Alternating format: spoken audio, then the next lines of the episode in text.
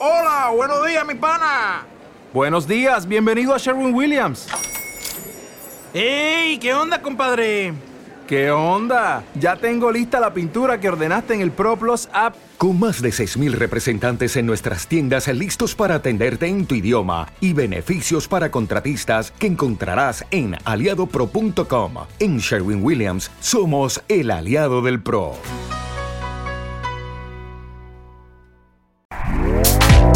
Este podcast forma parte de Evox Originals. Disfruta de este avance.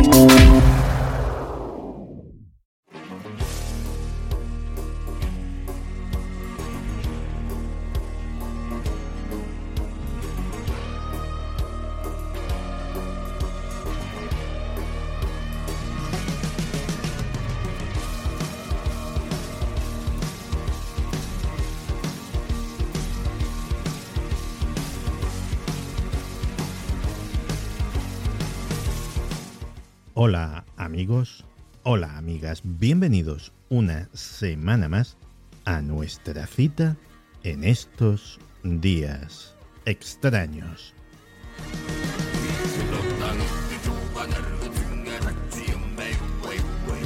Hoy, si me lo permitís, voy a dedicar estos primeros minutos a hablar de uno de esos temas de los que no se puede hablar, o no se debe hablar, o no se quiere hablar, o simplemente no se habla porque para qué nos vamos a meter en jardines. Vamos a hablar de suicidio, porque en España cada año, cada año aumenta el número de suicidios en comparación con el año anterior. En 2021, más de 4.000 personas se quitaron la vida en nuestro país, con una mayor cantidad de hombres que de mujeres fallecidos.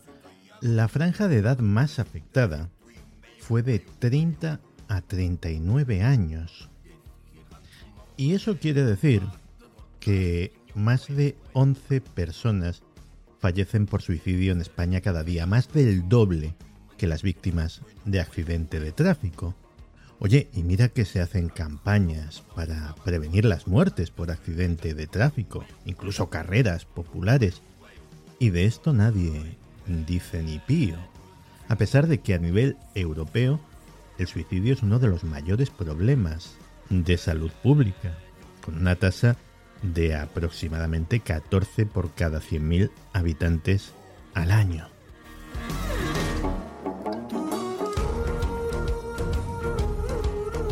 La Organización Mundial de la Salud estima que cada año más de 800.000 personas en el mundo se quitan la vida, pero probablemente sea una cifra mucho más alta debido a que es un tema tabú. Ya sabéis, no se debe, no se puede, no se quiere hablar.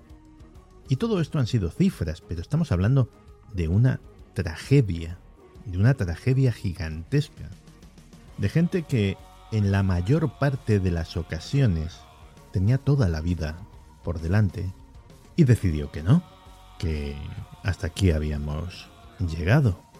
Desafortunadamente los medios de comunicación han sido cómplices, cómplices en el silencio sobre este tema. Ya sabéis, no se puede, no se debe hablar de esto. ¿Por qué no se puede y no se debe?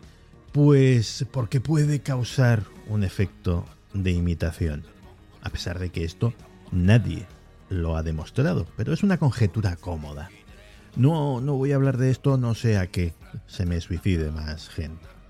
Y además así me quito de problemas y no hablo de un tema comprometido, de un tema desagradable.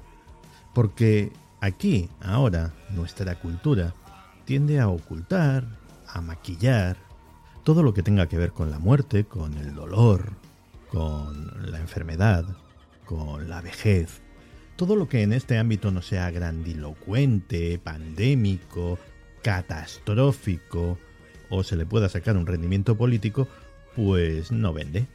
Y como no vende, ¿para qué nos vamos a meter con ello, verdad? Y sin embargo, es necesario hablar de esta realidad. Es necesario, no solo para concienciar, a lo mejor las cifras ya las conocíais, sino sobre todo para buscar formas de brindar apoyo a aquellos que lo necesitan.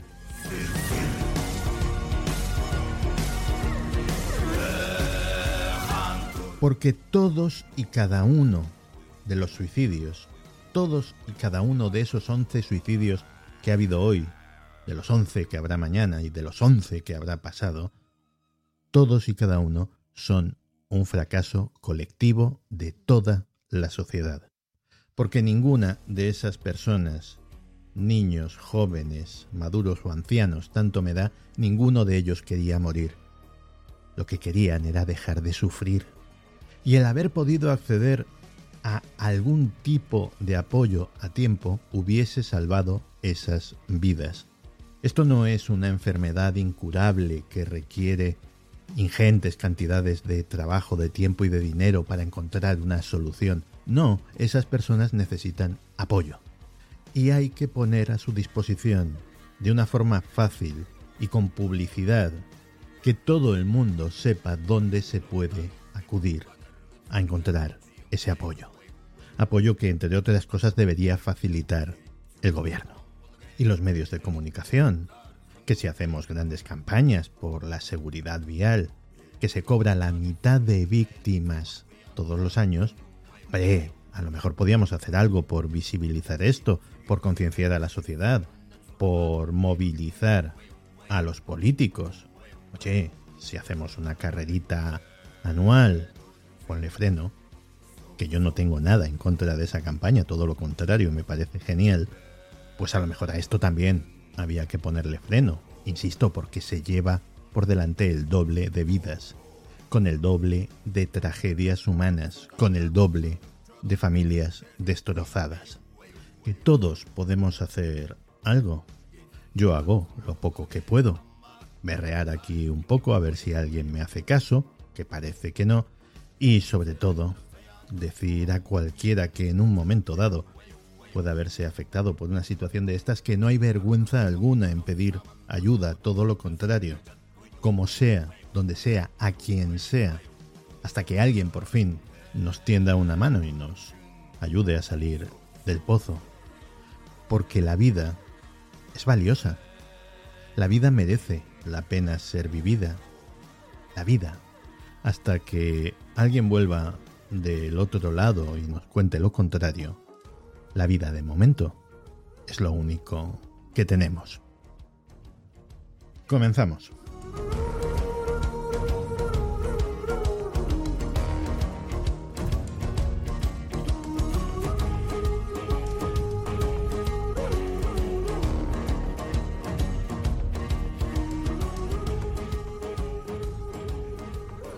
Es una broma, ¿no?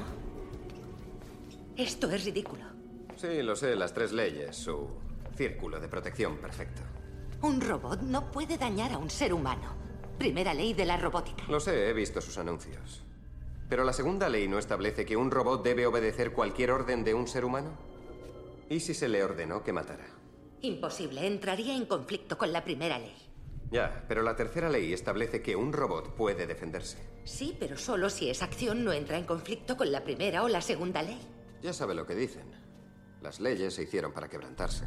No, estas leyes no están integradas en todos los robots. Un robot es tan incapaz de asesinar como un humano de caminar sobre el agua. Pues no sé, hubo un tipo hace un montón de tiempo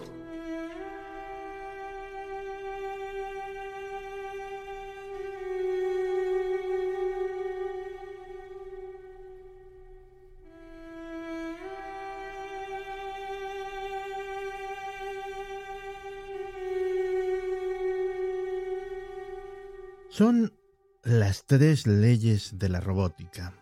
Y por mucho que nos pese, creo que en el futuro vamos a tener que aprendérnoslas como el Padre nuestro, porque desde que en 1961 General Motors instaló el primer robot en una fábrica para mover piezas de metal caliente, la presencia de los robots en nuestra sociedad se ha ido incrementando muy poquito a poco, pero eso está a punto de cambiar.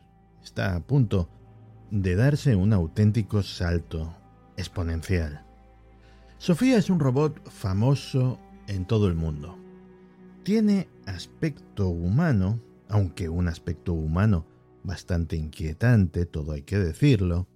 y ha sido la primera robot en recibir una ciudadanía, en su caso la de Arabia Saudita, y tiene su propio pasaporte. Y ha cantado en un concierto, y ha hablado en mandarín, y ha debatido sobre el futuro de la raza humana con otro robot. Dice que quiere tener un bebé y formar una familia. No sé si lo conseguirá, pero lo cierto es que algunas personas temen que algún día los robots nos vean como ciudadanos de segunda clase. Cuando tengan conciencia, cuando sean más inteligentes, más fuertes, más longevos, como no sean también más sabios, será difícil que se resistan a esa tentación. Pero queda mucho para eso, si es que llega algún día. Fin de cuentas, un robot es una máquina que puede realizar acciones programadas por los ingenieros. En teoría, nada más. Con esa definición, los robots actuales no serían, en esencia, muy diferentes a la garra de Arquímedes o la mano de hierro, una máquina de guerra en forma de garra o de mano robótica que creó Arquímedes en el siglo III antes de Cristo y que se contaba que podía agarrar y aplastar a los soldados enemigos e incluso hacer zozobrar buques de guerra. La cuestión, y no es precisamente una cuestión menor, es qué mente dirige la garra.